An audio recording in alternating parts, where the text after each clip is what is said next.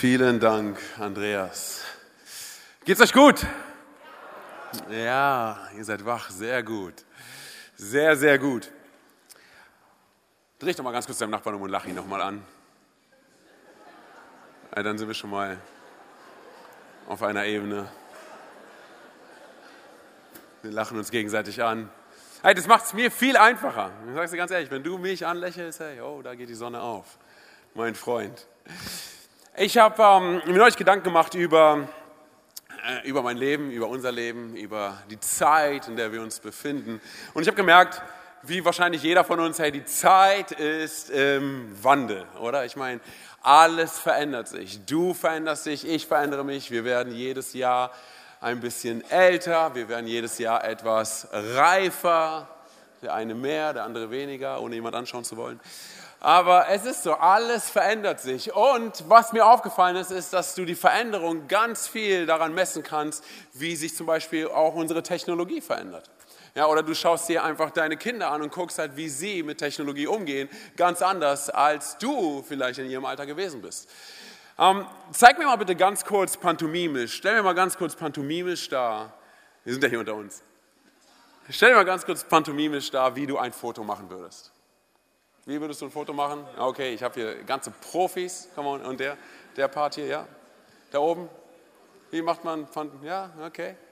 Ja, da oben? Was ist ein Foto oder was? Nee, auf jeden Fall. Äh, genau, ne, also ich würde sagen, hey, weltweit ist es so, dass du, egal ob du die Sprache kannst oder nicht, egal wo du hingehst, du machst so und die Leute wissen, wovon die Rede ist, oder? Ich meine, das ist egal, wo du hingehst, oder? Du machst so und die Leute wissen, okay, es geht um ein Foto. Neulich kommt mein Sohn zu mir, vier Jahre alt, und er sagt, Papa, guck mal. Und ich sage, was machst du? Und er so, ich mache ein Foto. Er macht ein Selfie. Da dachte ich, was? Also er hat ja kein Handy, also hat er so getan, als würde er ein Foto machen. Guck mich nicht so an, er hat das nicht von mir, er hat das aus dem Kindergarten, Mann. Aber, aber, hey, ich, ich dachte, wie verrückt ist das, oder? Er wächst so auf, er ist ein Kind seiner Zeit, oder? Und er wächst damit auf, dass er so ein Foto macht oder so. Ich dachte, äh, es ist crazy, hey. Es ist wirklich verrückt. Und ich meine, das ist es, oder? Unsere Technologie in unserer Zeit, sie verändert sich rasend schnell. Und es gibt Technologie, die ist hilfreich und es gibt Technologie, die ist weniger hilfreich. Wo ich gemerkt habe, dass Technologie weniger hilfreich ist, ist, wenn du auf öffentliche Toiletten gehst. Ob du in einem Café bist oder in einem Restaurant oder am Flughafen. Bis jetzt war es ja so, oder vielleicht die letzten Jahre war es ja so, du gehst äh, auf eine öffentliche Toilette und dann musst du höchstens noch das Licht anschalten, oder? So, jetzt ist es so, dass es überall Bewegungssensoren gibt. Ist dir schon aufgefallen? Oder wir leben schon so damit, ne? Du gehst in den Raum rein, Licht geht an, du sagst, wow, cool. Und es ist auch cool, bis du auf der Toilette sitzt und das Licht ausgeht. Ist das schon mal passiert? Du sitzt auf dem Klo und das Licht geht aus. Und es ist dunkel, Freunde. Und was machst du dann? Ja, du fängst an, nicht zu bewegen, oder? Du machst. Es ist crazy, oder? Und es bleibt ja nicht dabei, sondern danach gehst du ja deine Hände waschen, oder? du gehst deine Hände waschen. Und ich meine, eigentlich war es immer okay, dass du an den Wasserhahn rangehst und den Wasserhahn aufmachst und dann kommt fließendes Wasser raus, du wäschst deine Hände und danach machst du den Wasserhahn wieder zu, oder? Ganz einfaches Konzept. Aber man hat uns nicht mehr damit vertraut, weil du kannst ja den Wasserhahn auch einfach auflassen. Also gibt es dann diesen Knopf, wo du hingehst, ne? du drückst auf den Knopf und dann kommt eine abgestimmte Menge Wasser raus, oder? Es ist fast so, wie als würde dir der Besitzer des Restaurants sagen, das ist die angemessene Menge Wasser für dich, okay? Aber wenn es dir nicht reicht, sagst du, okay, ich drücke nochmal drauf, kein Problem. So, aber jetzt gehst du auf eine öffentliche Toilette und du siehst Menschen eine Reihe lang, wie sie diese Bewegung machen. Oder? Tai Chi-Bewegungen, Karate-Bewegungen unter diesem Ding. Und wenn es nicht funktioniert, gehen sie zum nächsten, oder? Es ist so, es ist verrückt. Ey, und kein Spaß, ich bin so verunsichert von diesen Dingern. Mir ist neulich Folgendes passiert. Ich lüge nicht. Ich bin ins Restaurant auf die Toilette gegangen und danach wollte ich halt meine Hände waschen und ich habe keinen Wasserhahn gesehen. Und es gibt ja auch Wasserhähne, wo du am Wasserhahn Kopf drehen kannst und dann kommt Wasser raus.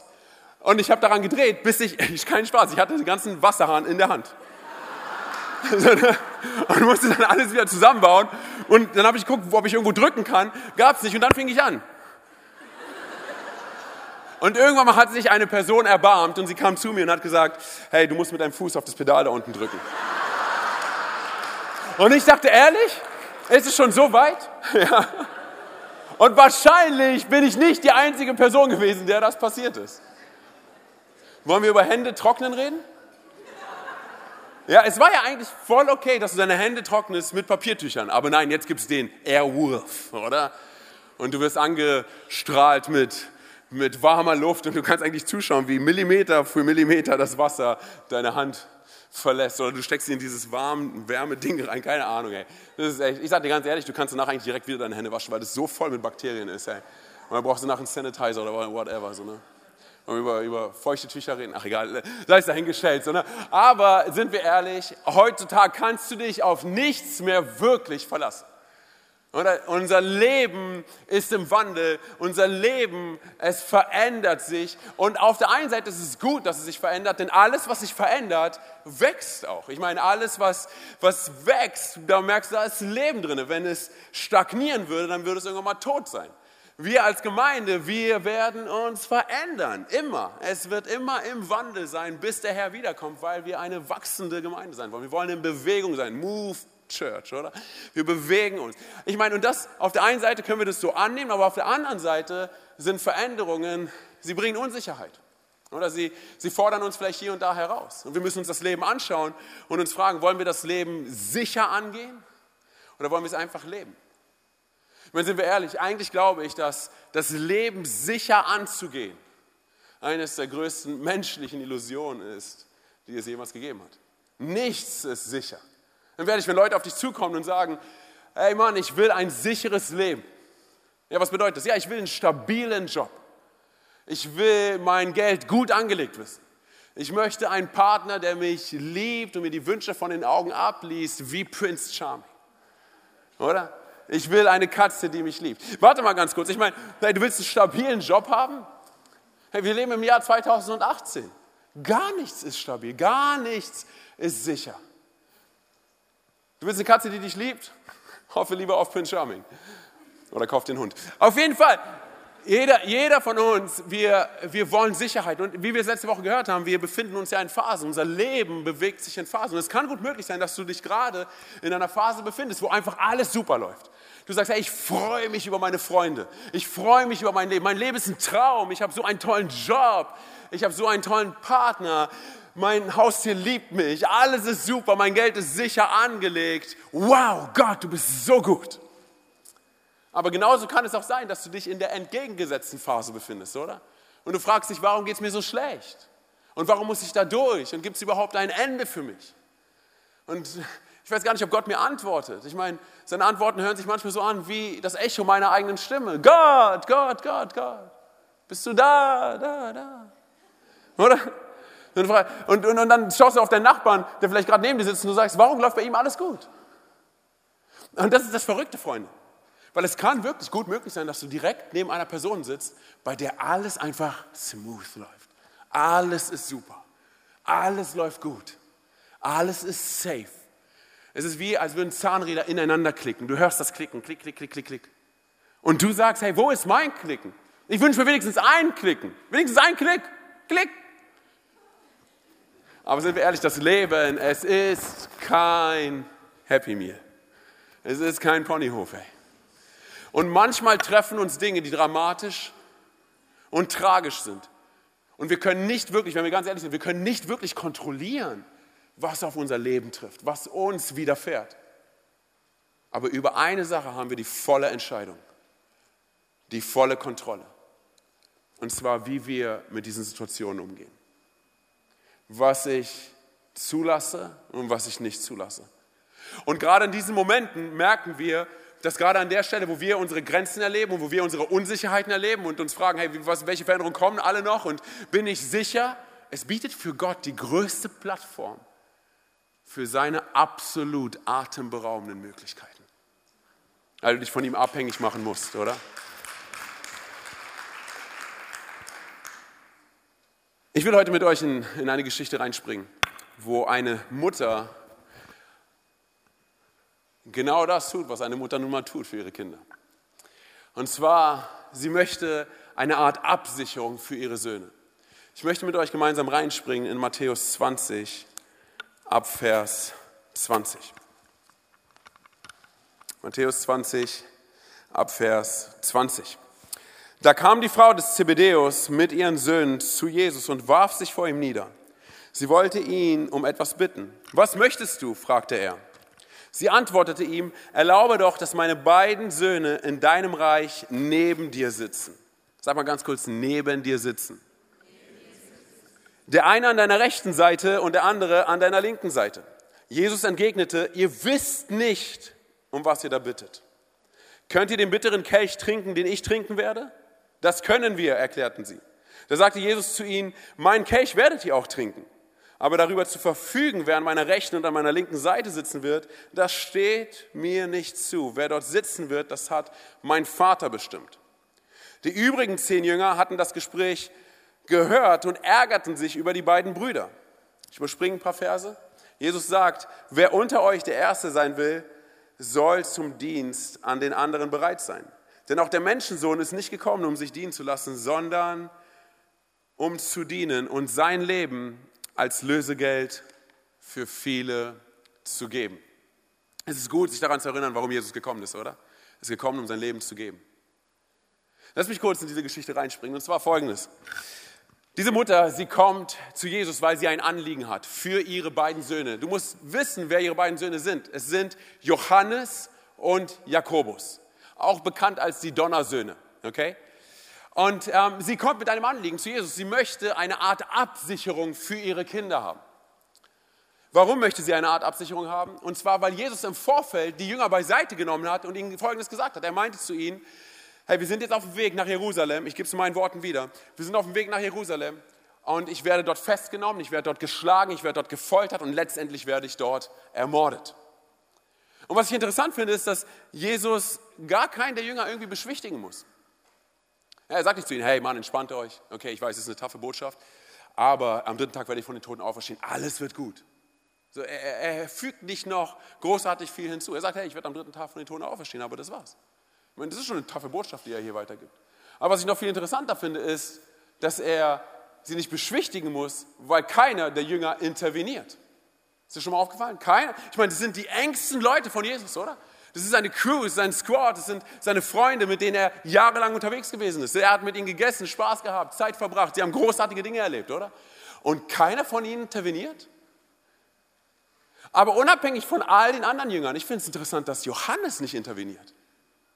Johannes ist der engste Jünger von Jesus. Ich meine, Theologen sagen, äh, sie hatten eine ganz enge äh, Freundschaft. Sie waren ganz eng miteinander unterwegs. Er ist der einzige Jünger, der am Kreuz, vor dem Kreuz steht. Von allen Jüngern ist er der einzige, der vor dem Kreuz steht. Und Jesus sagt zu ihm, kümmere dich um meine Mutter, wie als wärst du ihr Sohn. So nah waren die sich. Und nicht mal er. Weißt du, wie schockiert Johannes ist von dem, was er gerade hört von Jesus? Dass er sterben wird, sein Freund sterben wird. Er ist so schockiert, dass das Einzige, woran er denkt, er selbst ist. Er denkt nur an sich und ich will es dir beweisen. Und zwar, was macht er mit seinem Bruder? Johannes und Jakobus, sie rennen zu wem? Zu Mama. Ja, sie rennen zu ihrer Mutter. Weil woher sollte die Mutter sonst gewusst haben, wovon Jesus hier gesprochen hat?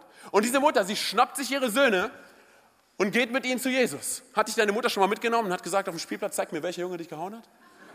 Ich kenne das. Ich gebe dir Brief und Siegel drauf, dieser Junge hat nie wieder jemanden gehauen. Und ich habe mich nie wieder auf dem Spielplatz blicken lassen. Das macht sie, oder? Sie, sie schnappt sich ihre Jungs und geht mit ihnen zu Jesus. Und wir lesen ja später, dass die anderen Jünger, auf wen waren sie sauer? Waren sie sauer auf die Mutter oder auf Johannes und Jakobus? auf Johannes und Jakobus. Sie ärgerten sich über sie. Warum? Weil sie drumherum saßen. Wie komisch muss das gewesen sein? Petrus war wahrscheinlich so, Donnersöhne? Ha, Muttersöhne wohl eher. Es ist komisch. So, und ich sage dir ganz ehrlich, auch wenn es nicht so gewesen ist, dass die Mutter es durch die Söhne erfahren hat, sind es die beiden, Johannes und Jakobus, die nicht intervenieren. Sie sagen nicht, hey Mama, beruhig dich. Sie sagen, ja, genau das, was sie sagt. Was ist mit uns? Weil das geht in Johannes Kopf vor. Und zwar, warte mal, Jesus wird festgenommen, geschlagen, gefoltert und umgebracht? Was ist mit uns? Wir sind wahrscheinlich die Nächsten. Und ich dachte, hey, Johannes ist so eine Enttäuschung als Freund, oder? Kennst du die Freunde, zu denen du gehst und du sagst, hey Mann, mir geht's nicht gut, hey, was ist denn los? Ja, ich habe mein Job verloren, mein Auto funktioniert nicht mehr, mein Partner hat mich verlassen. Ach, halb so schlimm. Kannst du mir nächste Woche beim Umzug helfen? So fühlt es sich an. Hey. Und ich, wirklich Johannes, der Apostel der Liebe, Freunde. In der Kirchengeschichte bekannt als die Person, die ganz nah an Jesus dran ist. So bekannt dafür, dass Leonardo da Vinci ein Bild malt, genannt das letzte Abendmahl, wo Johannes an die linke Seite von Jesus gesetzt wird und ganz nah an Jesus dran ist, schon fast in seiner Brust dran liegt. Der Jünger, der in seinem Evangelium, im Johannesevangelium, von sich selber in der dritten Person redet, als der Jünger, den Jesus besonders lieb hat. Es ist so interessant, ey. Er nennt alle elf Jünger beim Namen. Eine lässt er aus, und zwar sich selber, und sagt, das ist der Jünger, den Jesus besonders lieb hatte. Okay, sein Buch, seine Regeln. Aber, aber sind wir ehrlich? Hey, und dieser, dieser Jünger, er sagt nichts. Ich meine, ein paar Jahre, Jahrzehnte später schreibt er, schreibt er Bücher über die Liebe Gottes. Drei Briefe über die Liebe Gottes. Weil er was verstanden hat. Und dennoch, hey, er interveniert nicht, er sagt nichts. Er schickt sogar seine Mutter. Aber wenn wir ganz ehrlich sind mit, mit Johannes und Jakobus und ehrlich sind mit uns selber, ist es so, dass Johannes hier an dieser Stelle wahrscheinlich mit sich selber konfrontiert war, oder? Mit seinen Ängsten und mit seinen Unsicherheiten. Und ich finde mich darin wieder. Weil wenn wir ganz ehrlich sind mit uns, es ist völlig egal, ob du mit Gott unterwegs bist. Es ist völlig egal, ob du Christ bist oder nicht. Hey. Es ist egal, wer du bist wie viel du hast, wie viele Sicherheiten du hast, wie fromm du bist. Wenn uns Angst trifft, dann lähmt uns Angst. Angst macht uns komisch. Unsicherheiten können uns komisch machen. Und an der Stelle sind wir dann so, dass wir sagen, okay, ich werde die Situation selber managen. Ich muss sie selber an die Hand nehmen. Ich werde härter arbeiten. Ich werde für meine Sicherheiten sorgen. Ich sorge für meine Zukunft. Und dann, wenn doch was passiert, was wir nicht planen können, ist echt interessant, wo wir da unsere Hilfe suchen, oder? Wo wir unsere Sicherheit in unsicheren Zeiten suchen. Ich meine, sind wir ehrlich, Jakobus und Johannes, hey, sie hatten einen Zugang zu Jesus wie kein anderer. Sie waren die Jünger, hey. Und zu wem rennen sie? Zu ihrer Mutter. Das, was wir uns wünschen und das, was wir haben wollen, ist, dass einfach alles wie am Schnürchen läuft dass, dass wir Perspektive und Hoffnung haben. Dass einfach alles funktioniert, alles ineinander klickt. Dass die Rechnung aufgeht, dass wir nicht in die Bredouille hineingeraten. Dass einfach alles super läuft. Und wenn es dann mal nicht gut läuft, dann verlieren wir die Perspektive. Dann fangen wir an zu zweifeln, dann zweifeln wir an uns, wir zweifeln an unserer Beziehung zu Gott, wir zweifeln an allem, was um uns herum passiert. Und weißt du, was interessant ist? Ich habe es neulich gelesen. Und zwar, Zweifel wird in unserer Gesellschaft gleichgestellt mit Versagen. Es ist wie als wäre es auf einer Ebene. Aber lass uns mal ganz kurz die Perspektive shiften. Lass uns mal ganz kurz eine andere Perspektive auf Zweifel einnehmen. Und zwar könnte es nicht sein, dass Zweifel ein Indiz dafür ist, dass du auf dem richtigen Weg bist? Könnte es nicht sein, dass Zweifel uns sogar bestätigen, dass wir auf dem richtigen Weg sind? Könnte es nicht sein, dass Zweifel die Art und Weise ist, wie unser Unterbewusstsein unseren Glauben auszeichnet und sagt, hey, du bist auf dem richtigen Weg. Weil sind wir ehrlich, wir, wir, wir, wir denken immer, dass Gott durch unsere Stärken arbeitet, oder? Aber was ist, wenn dies, das größte Tor, die größte Tür, die er benutzen kann, um eine Geschichte, um seine Geschichte in unserem Leben zu schreiben, nicht unsere Stärken sind, sondern unsere Schwächen sind? Das ist Glaube.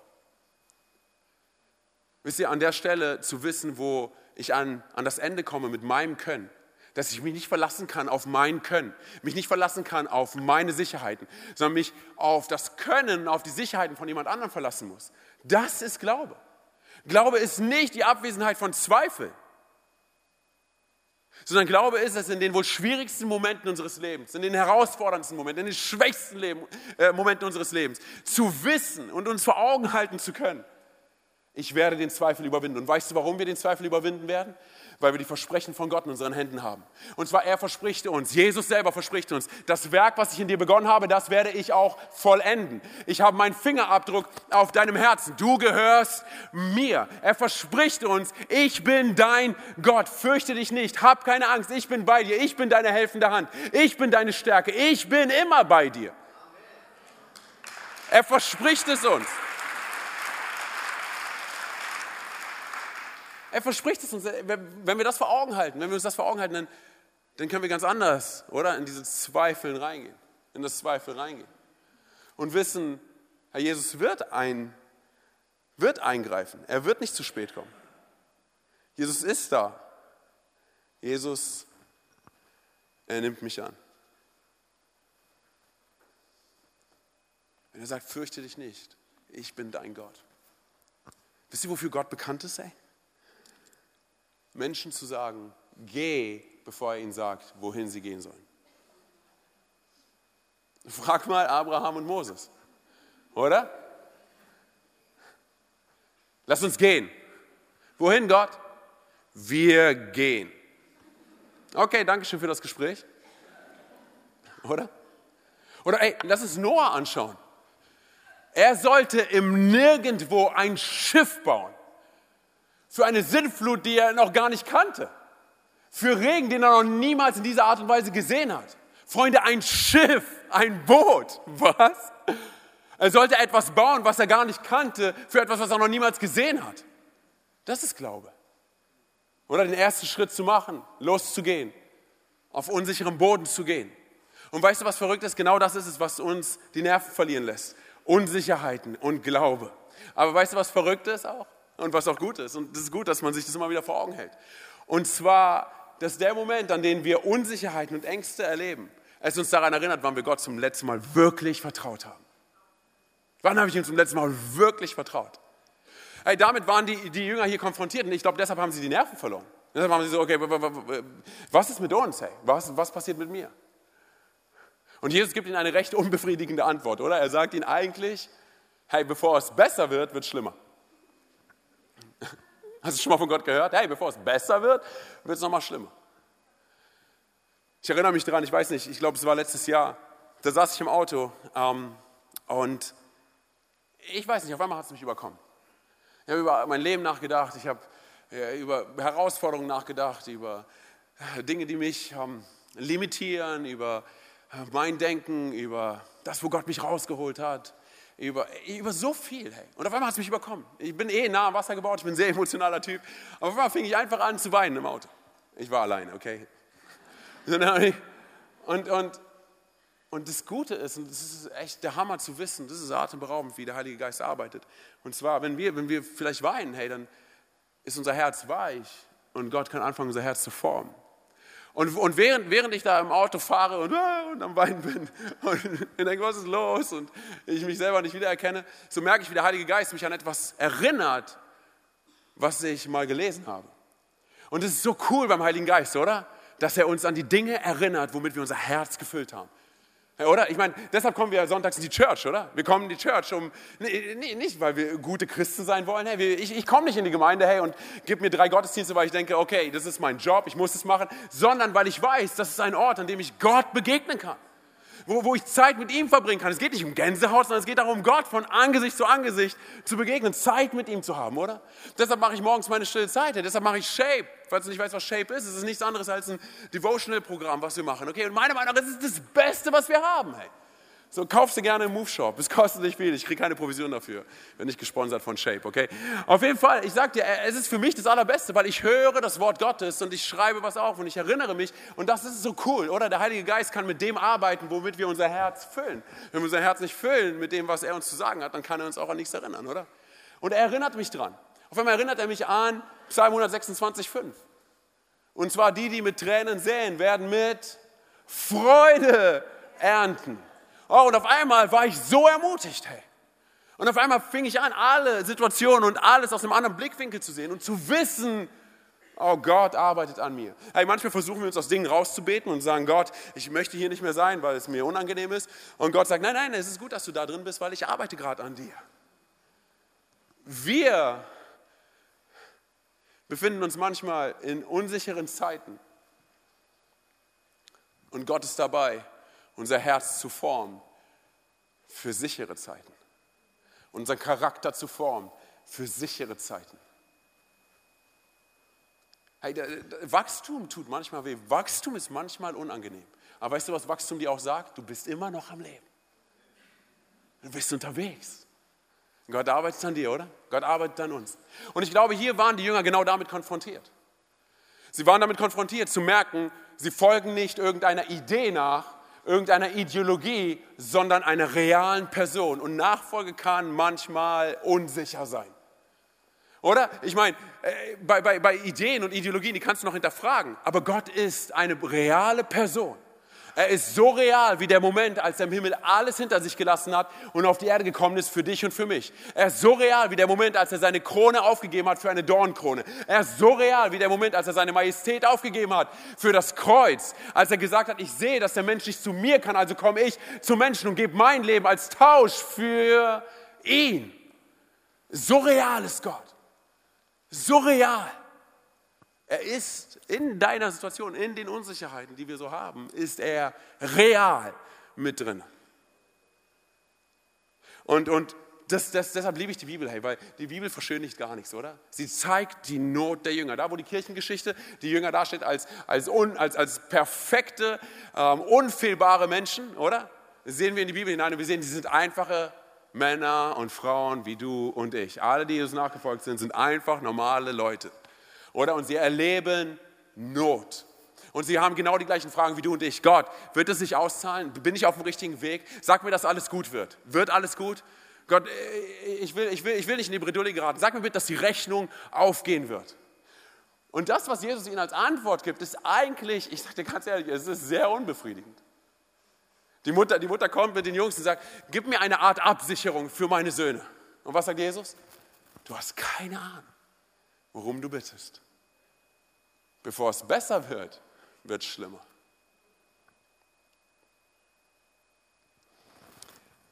Ich mag das Frühstück bei Ikea. Ich weiß überhaupt gar keine Überleitung, aber ich, ich mag es. Ich, mag, mag das noch irgendjemand, das Frühstück bei Ikea? Das war ein Preis-Leistungs-Verhältnis, hey, ist super, oder? Aber das sind Füchse. Weil sie wissen ganz genau, wenn du bei ihnen frühstückst, dann musst du durch den ganzen Laden durchgehen und du kaufst definitiv etwas. Ich, mal, ich bin nur zu Ikea gegangen, um, um, eine Glühbirne zu kaufen und ich bin mit einem halben Schlafzimmer raus. Ich brauchte so, so, so einen Wagen, um meine Sachen nach Hause zu bringen. So, und da wir dann zu Hause waren und ein äh, neues Schlafzimmer hatten, mussten wir halt auch renovieren. Also habe ich ein paar Freunde eingeladen und ähm, ich habe zwei meiner Freunde, ich habe ihnen die Aufgabe gegeben, dass sie das Bett zusammenbauen, okay, während ich Kaffee getrunken habe. Ich mache Spaß, nein, natürlich habe ich auch was gemacht. Auf jeden Fall, nach vier geschlagenen Stunden nach vier geschlagenen Stunden und nach viermal aufbauen und wieder abbauen, trotz Anleitung durch meine zwei Freunde, deren Namen ich nicht nennen darf, JP und Victor, haben sie es dann endlich geschafft, das Bett aufzubauen. Ich meine, es lässt sich schlecht schlafen, wenn die Matratze unterm Bett ist. Aber okay, sei es dahingestellt. So, auf jeden Fall, ich bin ein paar Mal rein ins Zimmer und ich sagte ganz ehrlich, sie waren so oft so kurz davor, fertig zu sein so kurz davor, alles richtig zu machen. So kurz vor einem Nervenzusammenbruch. Bin gleich wieder rausgegangen. So kurz. Und diese Geschichte hat mich daran erinnert, wie oft ich kurz davor war, einen emotionalen Breakdown zu haben. Eine emotionale Tragödie zu erleben. Sind wir mal ehrlich, äh, darf ich dir eine ehrliche Frage stellen? Und zwar, hast du, warst du schon jemals so kurz vorm Aufgeben? Mental oder spirituell oder emotional, dass du so kurz davor warst?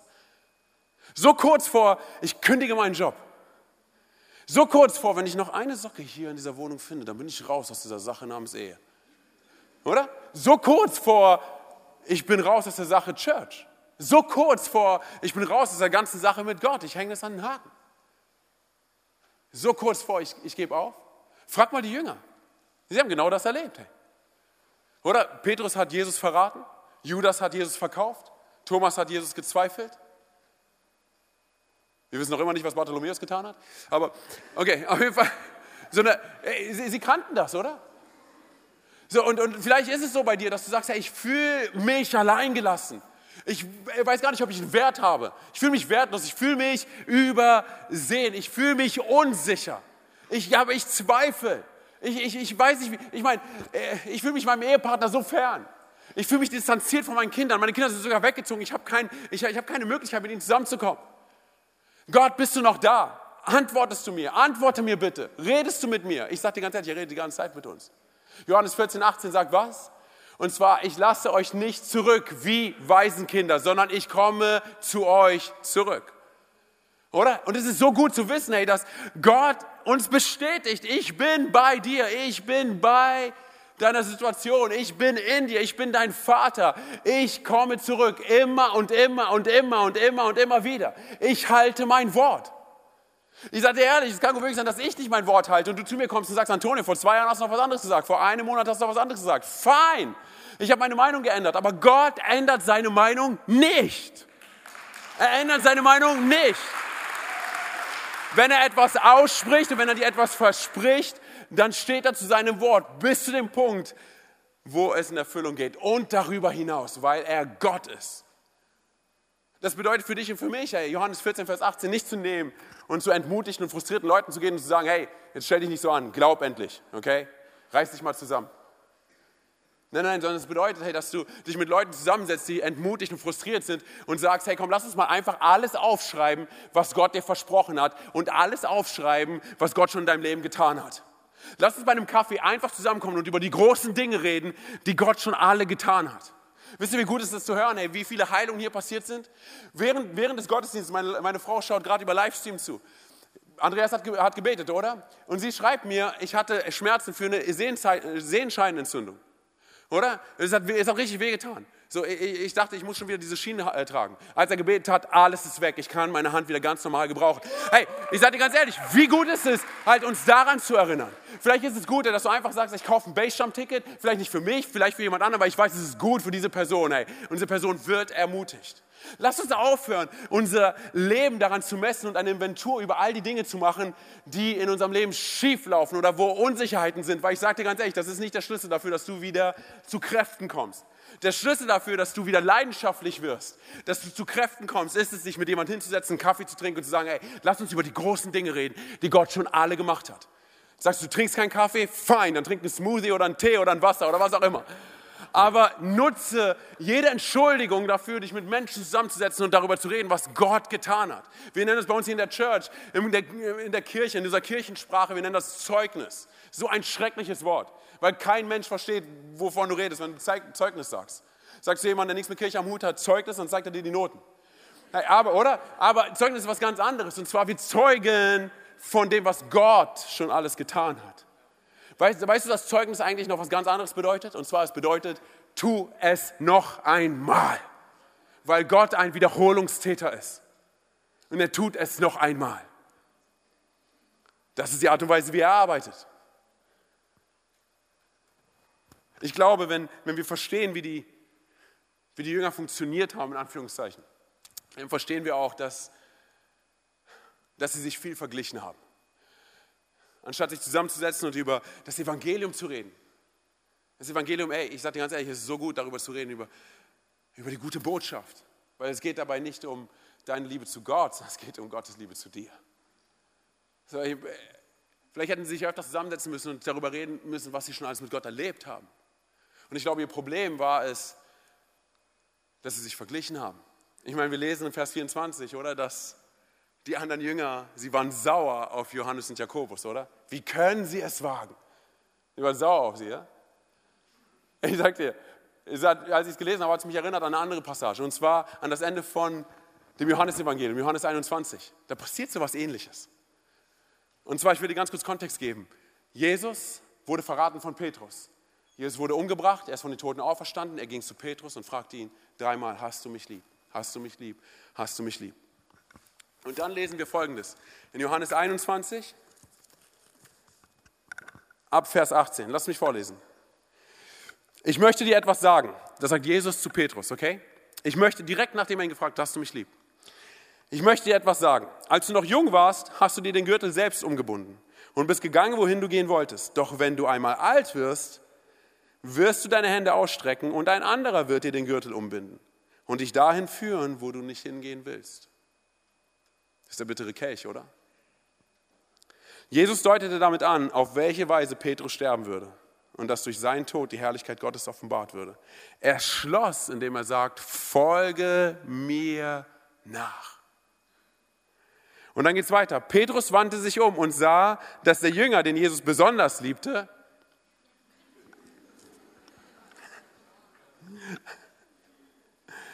ihnen folgte. Jener Jünger, das ist echt interessant, dass Johannes, er muss es unbedingt erzählen. Jener Jünger, der sich damals beim Abendessen zu Jesus herübergelehnt hatte und ihn gefragt hat, Herr, wer wird dich verraten? Das hat nichts mit der ganzen Geschichte zu tun, aber Johannes will klarstellen, dass er Jesus gefragt hat. Okay, gut. Johannes, danke schön für die Info, wir feiern dich. Du bist super. Jetzt geht's weiter. Als Petrus ihn sah, ihr merkt, es hat gar keinen, gar keinen Zusammenhang. Als Petrus ihn sah, fragte er Jesus, Herr, und was wird mit ihm hier? Jesus erwiderte, wenn ich will, dass er am Leben bleibt, bis ich wiederkomme, was geht es dich an? Folge du mir nach. Ich meine, das ist so eine Passage, wo wir einfach rüberlesen. Ganz kurz. Petrus findet das nicht fair, was hier gerade passiert. Weil, Jesus fragt ihn, hey, hast du mich lieb? Ja. Hast du mich lieb? Ja. Liebst du mich wirklich? Ja. Okay, lass mich dir erzählen, wie du sterben wirst. Es wird sehr unschön. Das ist das, was Jesus sagt. Jesus sagt zu ihm, hey, als du jung warst, war dein Leben schön. Wenn du alt wirst, werden sie dich töten. Was? Und Petrus ist so, hey, time out, warte mal, warte mal, warte mal. Ganz kurz, sie werden mich töten, ich werde umgebracht? Okay, was ist mit ihm hier? Was ist mit Johannes? Und ich verstehe Petrus, sind wir ehrlich, ich verstehe ihn. Weil das ist es, wie wir auch ticken. Wir wollen nicht, dass es anderen Leuten besser geht, als wenn wir ganz ehrlich sind, okay? Wir wollen nicht, dass es anderen Leuten besser geht als uns. Und, und ich meine, wenn, wenn, wenn ich keinen besseren Job habe, warum soll jemand anderen einen besseren Job haben? Wenn ich kein neues Auto habe, warum soll jemand anderes ein neues Auto haben? Und wir sind die ganze Zeit dabei, uns zu vergleichen. Und dann, wenn es jemand anderem besser geht als, als uns, dann entwickeln wir ganz schnell ein Gebetsleben und sind so, Gott, warum? Was ist mit ihm? Und wir wünschen uns eigentlich, dass Jesus zu Petrus geht und ihn in den Arm nimmt und sagt, hey Petrus, komm, entspann dich. Hey. Jeder hat sein Päckchen zu tragen. So, ich, ich manage das für dich, okay? Lass mich dir sagen, hey, dass dein Leben und dein Tod, es wird von Bedeutung sein. Wohingegen das Leben von Johannes und sein Tod nicht von Bedeutung sein wird. Er wird einfach nur alt und fett. Oder das wünschen wir uns. Das, aber Jesus redet so nicht, oder? Jesus sagt zu Petrus, was geht's dich an? Wenn ich will, dass er ewig lebt, dann lebt er ewig. Was genau ist das Gegenteil von umgebracht werden? Was ist mit ihm? Ja, er stirbt vielleicht niemals. Und für Petrus ist es so wie für uns. Wir sagen, ey, Petrus und Johannes sind ja befreundet miteinander. Hey. Wenn er hört, er wird umgebracht und sein Freund nicht, dann stinkt das. Und dann ist es nicht fair. Und dann ist es unsicher. Aber sind wir ehrlich, hey, wenn du und ich, wenn wir ein faires Leben auf diesem Planeten haben wollen, ein sicheres Leben auf diesem Planeten, dann kann es gut möglich sein, dass dieser Planet nicht der Planet ist, auf dem wir leben sollten. Weißt du, wer sicher ist? Der einzige Punkt, der wirklich sicher ist, der der Anker unserer Seele ist? Ja, richtig, es ist Jesus. Es ist Gott. Er ist der Einzige, der sicher ist. Und weißt du, warum er sicher ist? Weil er sich niemals verändert. Er ist der, der er war, der er ist und der er immer sein wird. Du und ich, wir tun gut dran, wenn wir uns verändern würden, oder? Wer weiß, dass da noch einige Dinge in deinem Leben sind, in meinem Leben sind, die wir noch ändern sollten. Okay? Ja, danke schön. Das, ich sehe deine Hand. Danke, danke. Nein, aber sind wir ehrlich, es ist gut, dass wir es wissen. Oder? Aber Gott verändert sich nicht. Hey! Wie gut ist es zu wissen, hey, dass ich nicht mehr die Person bin, die ich irgendwann mal war. Come on, Church, wir kennen all diesen Satz. Es ist gut, dass ich nicht mehr die Person bin, die ich mal war, aber es ist gut, dass ich auf dem Weg bin, die Person zu werden, die ich irgendwann mal sein soll. Weil Gott uns verändert, an uns arbeitet. Und eine Sache ist safe und eine Sache ist sicher. Du und ich, wir alle hier haben wahrscheinlich unterschiedliche Wege, die wir gehen. Aber wir folgen alle einer Person. Was meine ich damit? Es kann gut möglich sein, dass die Person rechts oder links neben dir, die neben dir sitzt, einen asphaltierten Superweg hat. Bei dieser Person läuft alles smooth. Klick, klick, klick, klick, klick. Okay? Alles läuft super. Und dein Weg, der ist sandig und krumm und hügelig. Aber das bedeutet noch lange nicht, dass Gott dich weniger liebt als diese Person. Denn schau dir den Weg an, den Jesus gegangen ist. Für dich und für mich. Und was er auf seinen Rücken getragen hat, das Kreuz, damit du und ich es nicht tragen müssen. Und er sagt, mein Joch ist sanft. Komm unter mein Joch. Es ist sanft.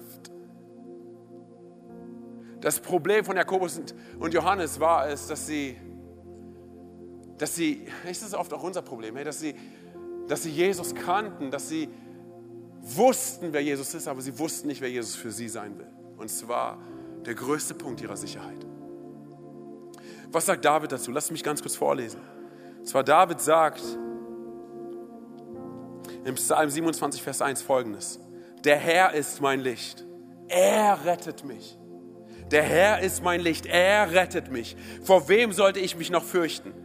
Bei ihm bin ich geborgen wie in einer Burg. Vor wem sollte ich zittern? Hör auf, die Inventur deines Lebens anhand deiner Erfolge und deiner Siege zu machen. Denn du wirst früher oder später, du wirst enttäuscht sein, weil früher oder später irgendwas passiert, was du nicht managen kannst. Hör auf, Gott zu sagen, welche Kämpfe er für dich gewinnen soll und fokussiere dich darauf, welche Kämpfe er gerade in dir gewinnt, in uns gewinnt, wo er uns formt. Erinnere dich daran, was er alles in deinem Leben schon getan hat was er alles noch tun will. Es kann sein, dass nicht immer in unserem Leben alles nach Plan läuft, aber es das heißt noch lange nicht, dass Gott keinen Plan für unser Leben hat. Und dann kann es sein, dass, dass sich alles einholt, was, was schief läuft. Und Karma sagt dir, hey, du bekommst das, was du verdienst. Ich sage dir eine Sache, Jesus tritt Karma in den Hintern und sagt, ich habe getragen, was er verdient, was sie verdient. Weil ich der größte Sicherheitspunkt bin, den es geben kann. Ich bin der Anker deiner Seele. Fokussiere dich nicht so sehr auf den Weg, fokussiere dich auf die Person, der du nachfolgst. Jesus. Oh ja. Jesus. Deshalb, wenn wir als Church zusammenkommen und singen, What a beautiful name it is. Oh, es ist ein wunderbarer Name. Und du merkst auf einmal, wie es dir besser geht.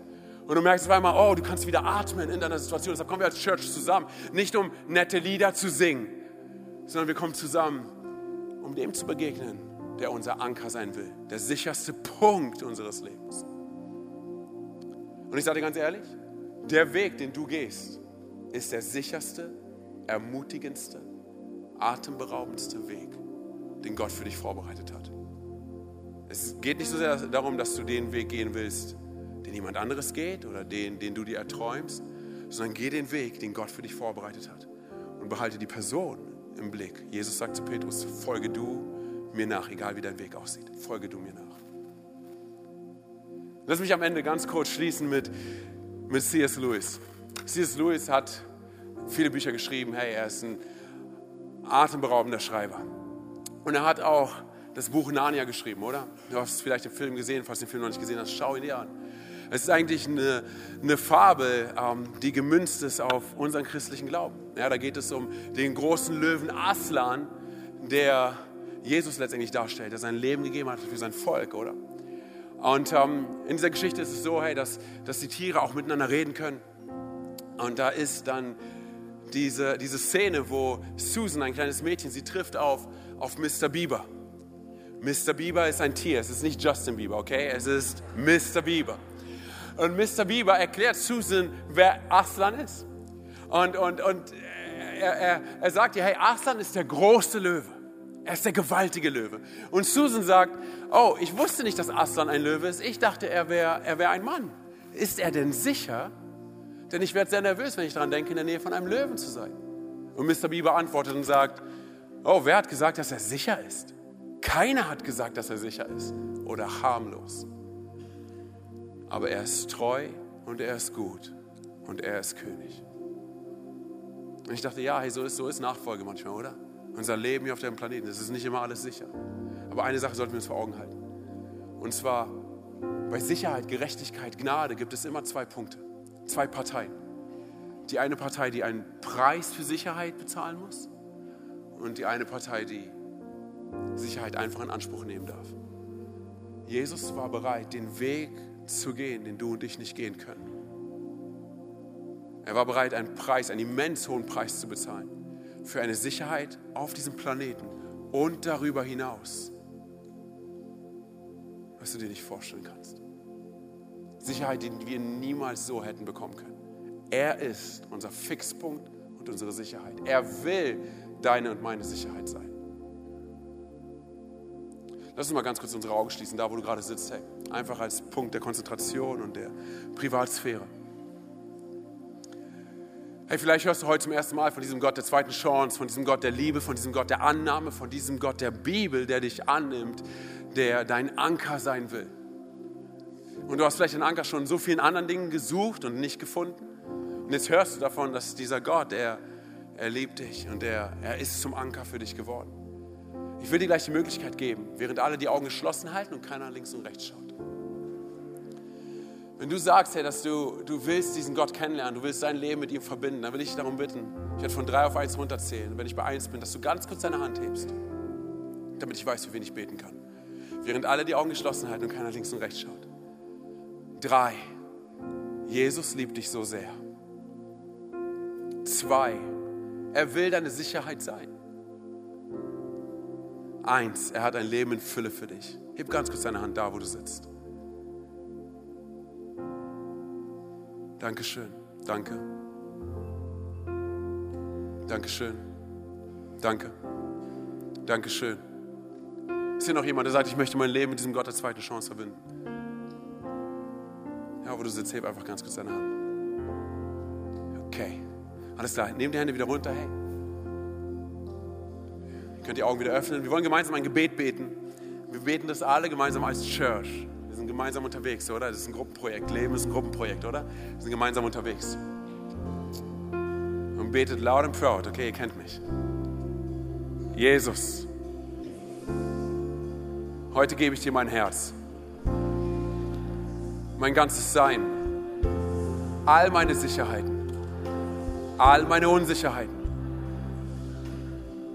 Bitte verzeih mir, wo ich dir nicht geglaubt habe wo ich dir den Rücken zugekehrt habe. Heute komme ich zurück zu dir. Und ich glaube daran, dass du am Kreuz von den Toten auch, dass du am Kreuz für meine Schuld gestorben bist, sorry. Dass du am dritten Tag von den Toten auferstanden bist. Sei du von nun an mein Gott und mein König und meine Nummer eins. Und alle sagen Amen. Amen. Komm mal, lass uns mal Gott einen richtig großen Applaus geben, hey, für das, was er gerade getan hat. Lass uns gemeinsam aufstehen.